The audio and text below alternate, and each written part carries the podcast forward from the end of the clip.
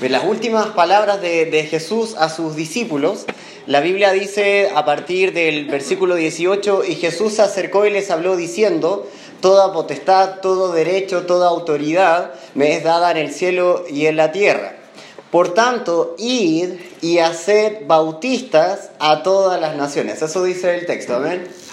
No, ah, perdón, me equivoqué. Entonces dice, id y haced evangélicos a todas las naciones. Eso dice también, no, ya, vamos, quizá mi Biblia está mal.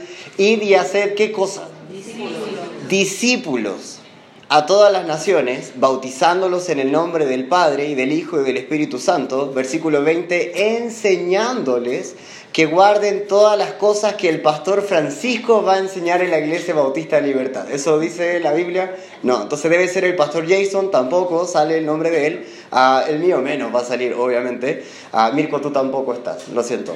Ah, entonces dice, enseñándoles que guarden todas las cosas que os he mandado, Jesús.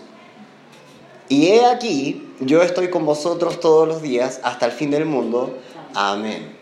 Las últimas palabras de nuestro Salvador antes de ascender al cielo, teniendo toda la autoridad para haber dicho lo que le diera la gana era el último momento y tenía toda la autoridad, entonces no, no iba a hablar acerca del partido o los resultados de ayer en, la Champions. Entonces, tenía que ser las últimas palabras lo más importante, tenía toda la autoridad, el, el último instante de hablar, él iba a decir lo más importante y lo que dijo fue que debíamos hacer discípulos y enseñar lo que él había enseñado. Ya, voy a dejar hasta ahí esta, esta primera parte. Y vamos a ir ahora rápidamente a jueces capítulo 19. Estamos en la, en la serie de jueces, ya terminando el, el, libro y ya, ya, terminando el año. Entonces vamos a ir rápidamente a jueces capítulo 19 y vamos a ver una de las historias quizás más extrañas del libro de jueces. Hemos visto detalles extraños, como no sé si recuerdan algunos, algunos detalles extraños, una mujer colocando una estaca en la cabeza de otro y otro enterrando un cuchillo y salieron ciertas cosas del estómago. Entonces el libro de jueces tiene detalles bien raros, pero en realidad esta historia completa es rara. Así que les pido paciencia porque de los últimos uh, tres capítulos que quedan tiene que ver con esta historia que comienza en el capítulo 19 y vamos a, sacar tres, tres quizás enseñanzas, si es que me siguen dejando enseñar, y hoy día comienza la primera parte, ¿ya?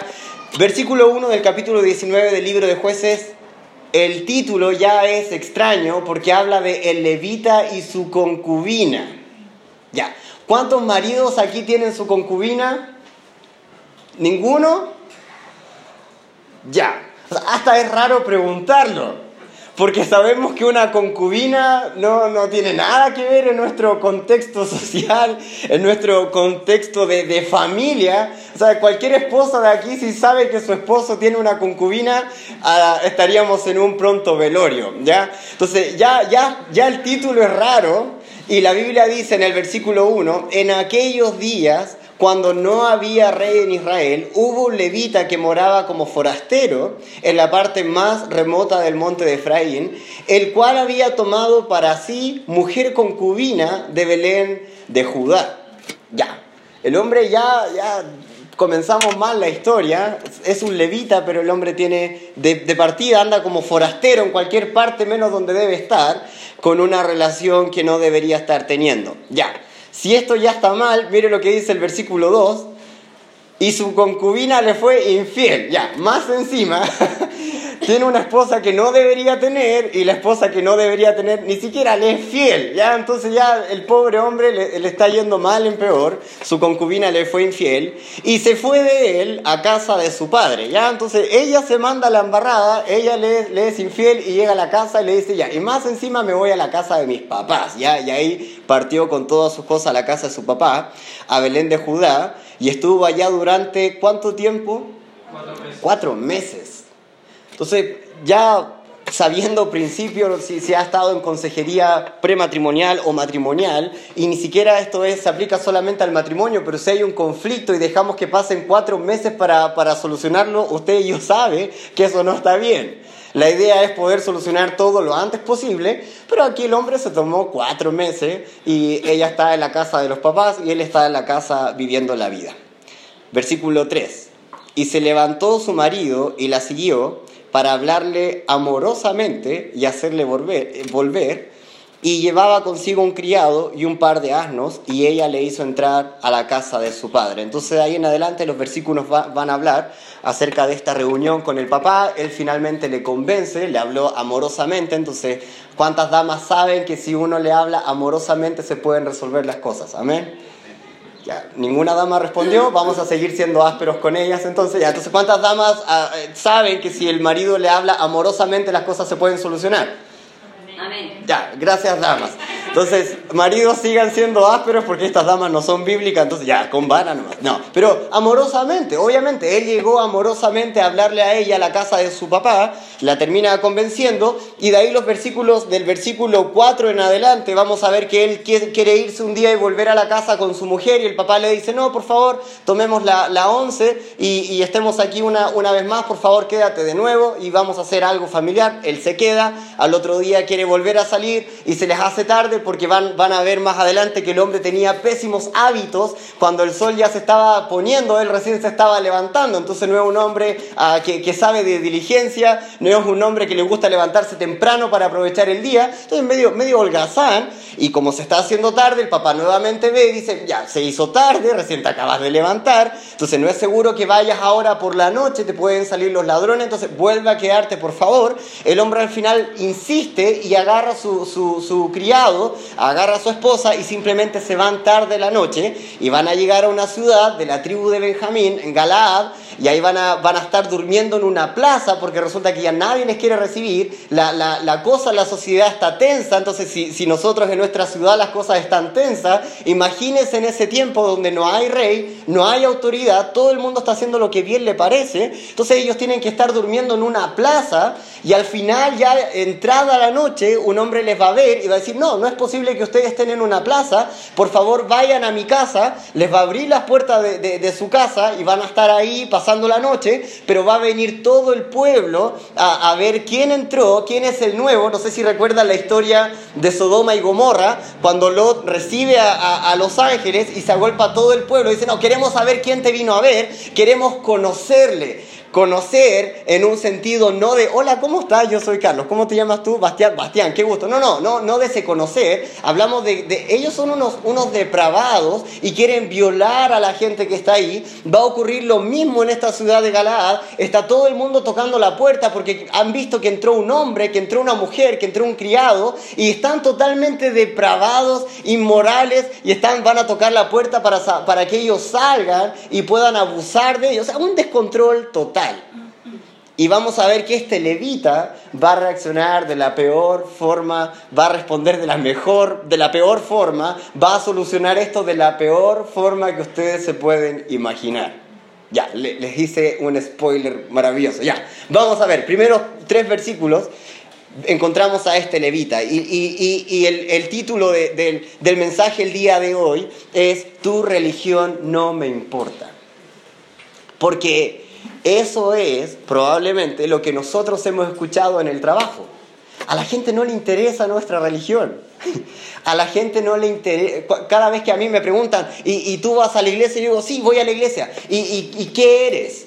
Entonces, yo por no, no, no mezclar un poco, obviamente no, no voy a decir que soy de la iglesia popular, obviamente, ta, tampoco quiero, quiero ocupar alguna, algún tecnicismo para decir, no, yo soy discípulo del Señor Jesucristo, ¿no? porque me van a confundir con los del Señor Jesucristo, del, de los santos, y hay unos días ahí entre medio. Entonces, yo siempre le voy a decir bautista, porque si digo evangélico, no quiero que, que, me, que, que me identifiquen con, con lo que inmediatamente viene a la cabeza al escuchar evangélico evangélico, entonces yo voy a decir bautista y ellos dicen, autista, sí, también autista, pero, pero no, bautista con una B al principio. Ah, ¿Qué es bautista? ¿Son los que, los que guardan el sábado? No, esos son adventistas. Y, ahí la gente ya como que le empieza a salir humo por la cabeza y ya, hay que entrar como a explicar qué esto, qué lo otro. Pero al final la gente lo único que quiere saber es acerca de Cristo, acerca del amor de Dios, acerca de cómo llegar a tener una relación con Dios. Y ellos a la final de la, de la conversación van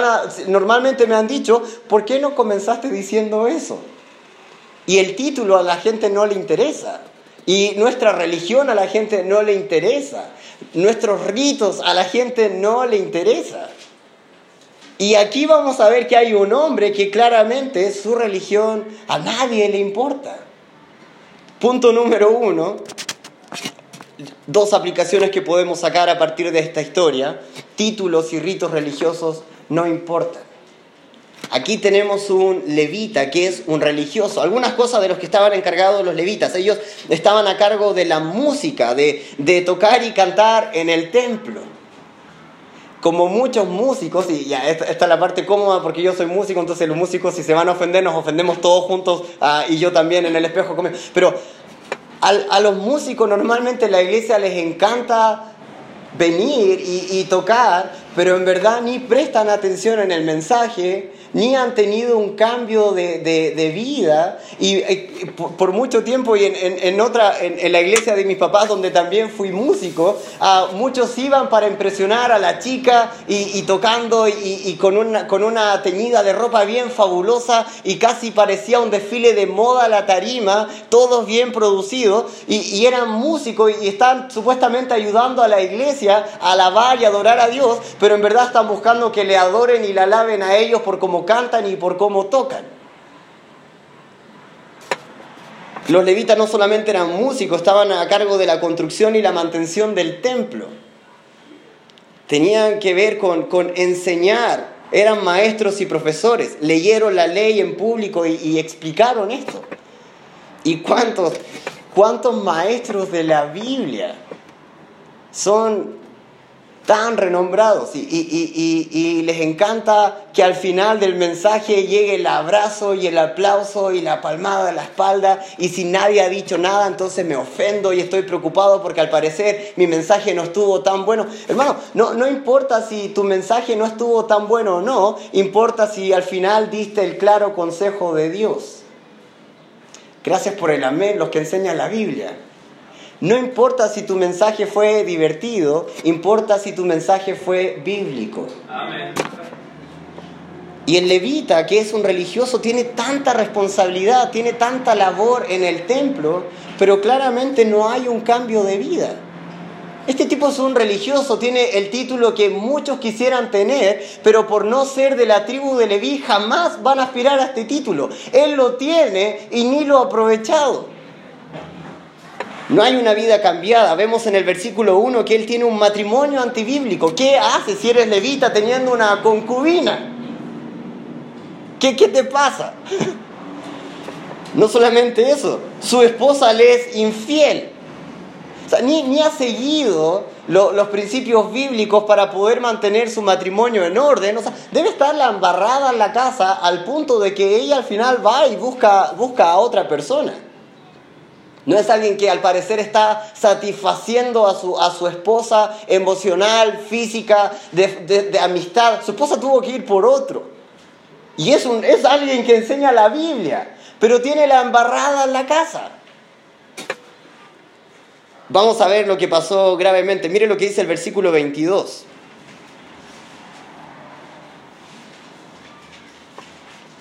Jueces capítulo 19, versículo 22. Dice, pero cuando estaban gozosos, he aquí que los hombres de aquella ciudad, hombres perversos, rodearon la casa, golpeando la puerta, y hablaron al anciano dueño de la casa diciendo, saca al hombre que ha entrado en tu casa para que les le conozcamos, igual que en Sodoma y Gomorra. Versículo 23.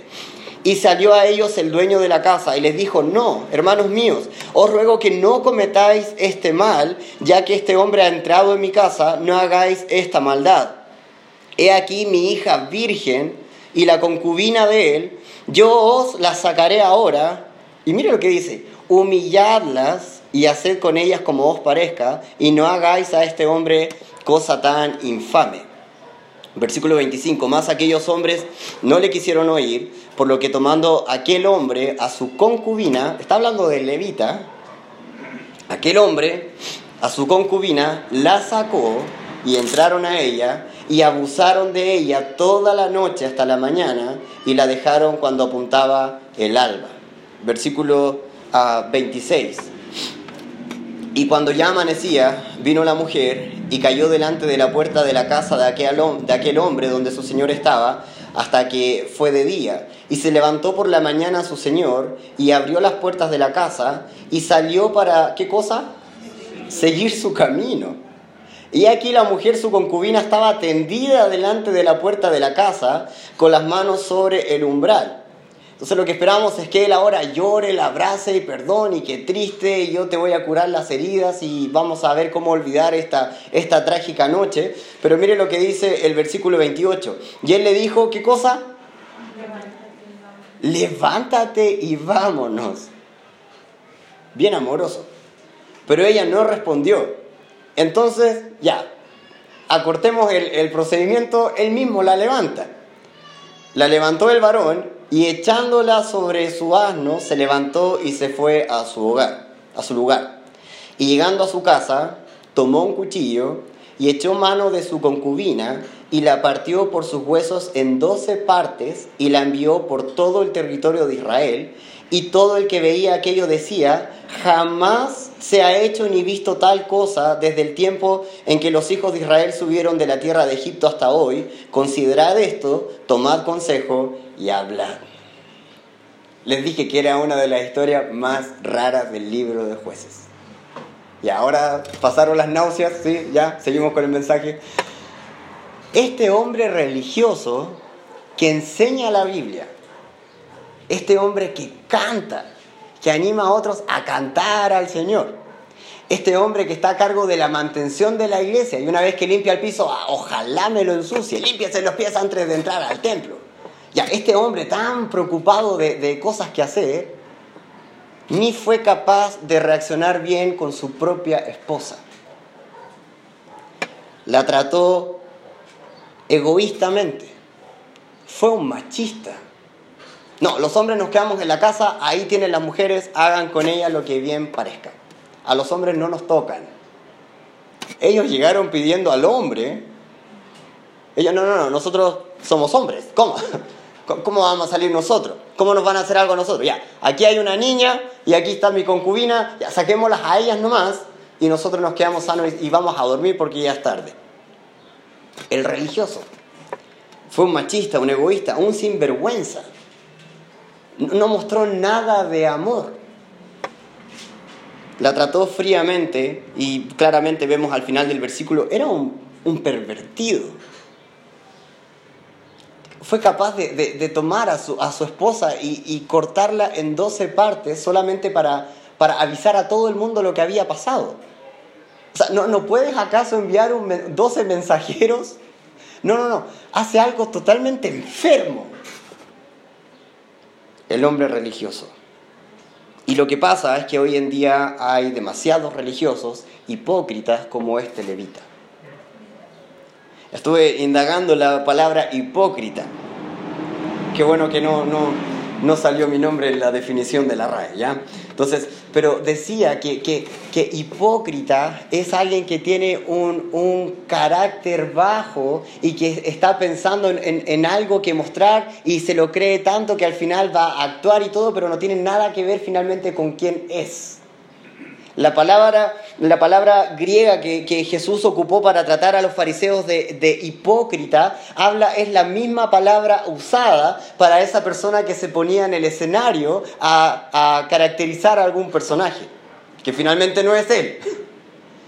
Y lo que, lo que pasa con, con, la hipocresía es que muchas veces nos encontramos fingiendo, nos encontramos actuando de una forma de, que en realidad no somos y con muchas máscaras delante para impresionar a otro, pero en verdad no tiene nada que ver con lo que realmente somos en, en, en lo privado, cuando nadie nos ve. No hay carácter. Y hay demasiados hipócritas. Eh, vemos de pronto, vi una vez un reportaje de, la cárcel, cómo muchos reos se, incorporaban a estos grupos evangélicos para que vean que, estaban cambiando de conducta, porque si se involucraban en estos grupos de la cárcel, después el, pastor iba y le, decía al, gendarme, hoy se inscribió, ya, perdón Bastián por ocuparte, ya, pero Bastián está preso ahí en la cárcel y, se incorporó a este grupo de evangélicos, entonces el gendarme no hubiera ido, o el pastor donde el gendarme dice, el gendarme, Bastián Budín se incorporó al grupo evangélico para que, para que le estén echando un ojo, al parecer él quiere cambiar, él quiere hacer las cosas bien. Y ahí está un, poco de tiempo y él fingiendo y cantando y gritando, bien fervoroso por las cosas de Dios, y le reducen la pena y lo, lo, dan libre, pero al finalmente eso era lo que buscaba. y ahora sale y, y, sigue cometiendo delitos afuera. O sea, cero cambio de vida, un gran actor como muchos en, la iglesia. O los de la calle que viven hablando de Dios. O en redes sociales, tantas personas compartiendo versículos y, hablando de, la iglesia y de Dios, pero al final uno comienza a indagar en su propia cuenta de red social y, y en otra publicación están publicando cosas que deshonran abiertamente a Dios y están viviendo vidas que claramente no tienen nada que ver con la vida bíblica. Hipócritas. O muchos pecadores que que dicen ser cristianos, pero en realidad siguen siendo pecadores. Y no, no quieren un cambio de vida. Jesús dijo, Mateo capítulo 23, versículo 25, va a salir en pantalla. Mateo capítulo 23, versículo 25. Sí, 23, 25. Ahí sí. Jesús hablando, hay de vosotros escribas y fariseos hipócritas, actores, porque limpiáis lo de fuera del vaso y del plato, pero por dentro estáis llenos de robo y de injusticia. Versículo 26. Fariseo ciego, limpia primero lo de dentro del vaso y del plato, para que también lo de fuera sea limpio. ¿Sabe a, cuánta gente le, le importan nuestros títulos religiosos? A nadie. ¿Sabe a, cuántas personas le interesa saber su, de qué religión pertenece? A nadie. Hermanos, títulos y ritos religiosos a nadie le interesa. Lo que ellos quieren ver es alguien genuino. No alguien que solamente se está colocando camisa y corbata eh, en cierto horario de la semana pero después de la semana, esto no, tiene, esto no tiene que ver con la ropa, esto no tiene que ver con el peinado, esto no, esto no tiene que ver con la música, esto tiene que ver con lo que ha pasado en su interior, en su corazón. Y estamos limpiando mucho por fuera, pero en realidad por dentro tenemos un basural horrible. Jesús dijo que esa gente es hipócrita, que esa gente son actores simplemente, nada más. Y lamentablemente hay muchos hipócritas. Entonces finalmente, si títulos y ritos religiosos no importan, ¿qué es lo que finalmente importa? Y número dos, una vida cambiada por seguir a Cristo es lo único que importa. Eso sí importa, hermano. ¿Cuál ha sido el cambio en su vida? ¿Cuál ha sido el cambio en su, en su corazón? Nuevamente, esto no tiene que ver tanto con, con la conducta o con la apariencia. ¿Qué, ¿Cuál ha sido el cambio en su corazón? Una vida cambiada por seguir a Cristo comienza obviamente aceptando a Cristo. Y la mayoría aquí tenemos el testimonio de que hemos, hemos tomado una decisión por, por aceptar a Cristo y Cristo nos ha salvado y eso obviamente nos ha convertido en discípulos, en seguidores de Cristo. Pero hay mucha, hay mucha gente que necesita saber esto. Debes aceptar a Cristo para que realmente haya algo en tu vida que valga la pena. Porque la religión no le importa, los títulos no importan. Que Cristo cambie tu vida, eso sí importa. Y todo comienza reconociendo que hemos pecado y por lo tanto no podemos tener comunión con un Dios que es santo, santo, santo. Le hemos fallado, no, no estamos a la altura. La Biblia dice que quedamos cortos de la gloria de Dios. No podemos llegar por, por más bien que nos portemos. Jamás vamos a impresionar a Dios. Pero por lo mismo Él envió a su Hijo Jesucristo para morir en nuestro lugar, sufrir la separación que nosotros deberíamos tener. Él la sufrió la cruz del Calvario para que nosotros podamos tener libre acceso y comunión con Dios y estemos con Él por toda la eternidad en el cielo. Eso es lo más increíble del mundo. Por lo tanto, si quieres algo que valga la pena en tu vida, debes comenzar por aceptar a Cristo como tu Salvador para ser un seguidor de Cristo. No, vimos al principio la gran comisión. No, Jesús no nos mandó a ser más evangélicos, no nos mandó a ser más bautistas, nos mandó a ser discípulos. Un discípulo es alguien que está aprendiendo, alguien que está siguiendo. Y en ese sentido, religión es una cosa y seguir a Cristo es algo totalmente distinto. Los, los seguidores aman, no, no hay que andarle diciendo a un seguidor que ame. No sé si han visto cuando alguien famoso viene, quizás se me va a caer el carné con esto, pero, pero, pero los de los 90, ya, entonces los de los 90 y para atrás. Entonces, hubo un grupo que se llamaba los Backstreet Boys, ¿ya? Entonces eso, eso, eso, eso explica por qué tanto Kevin y Brian están en el sector. Entonces ya, ahí está. Y, y, y yo veía cuando vinieron al Festival de Viña cómo chicas gritaban y ellos llegaron aquí al aeropuerto y fueron todas al aeropuerto y del aeropuerto vinieron aquí a Santiago al, hotel, todas para el, para el hotel y de ahí se fueron a Viña, todas para Viña, al hotel donde estaban en Viña y se fueron a, la, a, donde hacen el festival, la, la cosa esa, ¿cómo se llama? La Quinta Vergara todas a la Quinta Vergara, salieron de la Quinta Vergara y se fueron al hotel, todas al hotel de nuevo y después se vinieron al aeropuerto, todas al aeropuerto. Una cosa enfermante.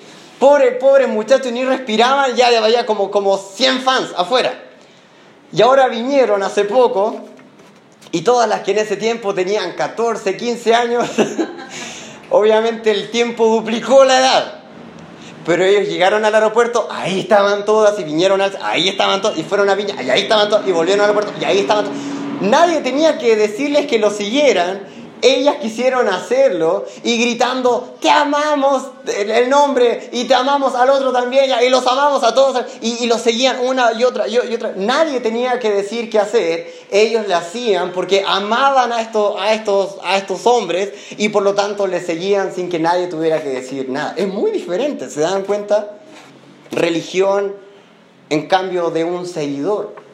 y, y nuestro corazón debería estar la misma pasión por nuestro Señor Jesucristo. Donde quiera que, me envíes, quiero ir. Y donde quiera que estés, quiero ir. Y a veces estamos tan aferrados a nuestra vida sabiendo que nuestro Salvador está en el cielo, pero quisiéramos que se demorara un poco porque lo estamos pasando tan bien aquí en la tierra. O de pronto no queremos morir para ir a estar con Él en el cielo porque lo estamos pasando súper bien acá. Ni queremos estar donde nuestro Salvador está. Es bien interesante. Los seguidores aman, obedecen. Los seguidores tienen una relación.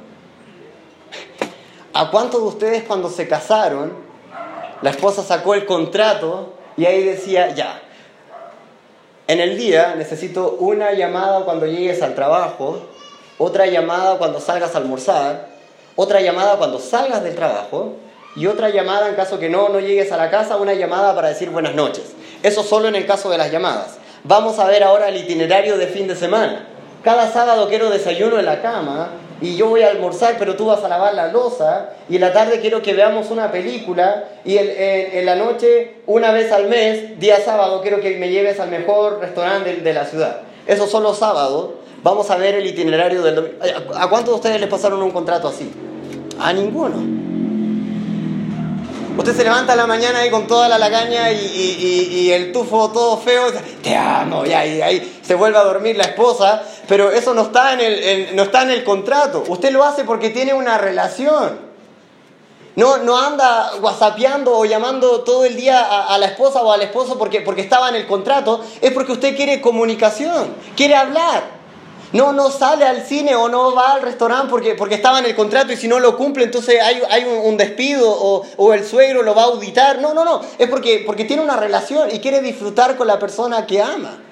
Lo mismo debe ocurrir con nuestro Salvador. No, no venimos a, a, la iglesia porque está en el contrato de nuestra salvación. No, no ofrendamos porque si no ofrendamos entonces todas las penas del infierno sobre nosotros porque estaba en el contrato. Lo hacemos porque tenemos una relación. Venimos cada semana a escuchar la voz de Dios a través de la predicación. Leemos la Biblia todos los días porque queremos escuchar la voz de nuestro Salvador. Oramos porque también queremos comunicarle a Él lo que está pasando en nuestra vida y queremos estar con los lazos de comunicación abiertos, pero, pero no es porque está en el contrato. Eso es religiosidad y la religión a nadie le importa. Que usted esté siguiendo a Cristo y por eso tiene una relación diaria, eso es lo único que importa. Cuando realmente sea un seguidor de Cristo, va a amar a Cristo, va a obedecer a Cristo, va a tener una, una relación con Cristo, va a respetar a su Salvador. Escuchábamos el mensaje el día domingo del, pastor Francisco acerca de honrar y, respetar a la autoridad y, ahí andamos con la bandera y con, los carteles y queríamos ir a Plaza Italia y escuchando el mensaje como, voy a tener que guardar el letrero y, y la bandera, pero ya y, iba a ir a, a Plaza Italia esta tarde, pero si mi Salvador lo dice, lo respeto. Pero a veces nos enojamos con el predicador como si el predicador fuera tan inteligente como para escribir partes de la Biblia. Es la palabra de Dios. Y si somos realmente seguidores, a veces la palabra de Dios va a decir cosas que no nos gustan pero respetamos a nuestro Salvador, porque le seguimos, porque no somos religiosos, somos discípulos. Sé un seguidor, un alumno, por eso Cristo ocupó la palabra discípulo. Para terminar, un último versículo, Lucas capítulo 5, versículo 27. Lucas capítulo 5, versículo 27. La Biblia dice, después de estas cosas salió y vio a un publicano llamado Leví sentado al banco de los tributos públicos y le dijo, sígueme. De ahí en adelante sabemos que Mateo fue un discípulo de Cristo. No, no, no se transformó en un bautista, no, no se transformó en un evangélico él fue un, discípulo de, Cristo y todo comenzó en este día en particular donde Jesús simplemente le dijo, sígueme. Él se paró, dejó todo lo que conocía como comodidad, como vida común y empezó a seguir a un hombre que nunca antes había visto y quizás había escuchado de su nombre, pero nada más. Y ahí comenzó a seguirle, él iba para allá, él iba para allá. Él enseñaba una cosa, él aceptaba y aprendía. Veía que de pronto le estaban insultando y Jesús simplemente no respondía con maldición. Él dijo, ah, ok, así se hace, así lo, vamos, lo voy a hacer yo también. Eso es un seguidor, eso es un discípulo. Y la Biblia nos manda a nosotros ser discípulos de Cristo y hacer que otros sean también discípulos. ¿Estás siendo un seguidor de Cristo? Me encanta como dice Pedro que él, dejó huellas para que nosotros siguiéramos sus pisadas. En Juan dice que el que dice que cree en Él debe andar como Él anduvo, siguiendo a Cristo, imitándole, aprendiendo de Él. No religión. Hay que, hay que dejar de, enfocarnos en las cosas de la religión y empezar a enfocarnos en nuestro Salvador a quien tenemos que imitar. En la Biblia, en el Nuevo Testamento, para nosotros la palabra más común no es cristiano. Eso se ocupó una vez en Antioquía. Tampoco es la palabra creyente. En el Nuevo Testamento la palabra que más predomina para, para usted y para mí es discípulo, es seguidor. No estamos aquí para enseñar religión, estamos aquí para que usted sea un seguidor de Cristo. No de un hombre, no de un pastor, no de una denominación, no de un grupo, no de una ideología. Usted debe ser un seguidor de Cristo, nada más. Está siguiendo a Cristo, está aprendiendo de Cristo, está imitando a Cristo. Una vida cambiada por seguir a Cristo es lo único que importa. A nadie le interesa nuestra religión, a nadie le interesa su título o rito religioso. Ellos quieren ver una vida cambiada por estar siguiendo a Cristo. Vamos a orar. Dios te doy muchas gracias por, por, por esta historia un poco, un poco extraña, pero ah, gracias porque toda la palabra de Dios es útil.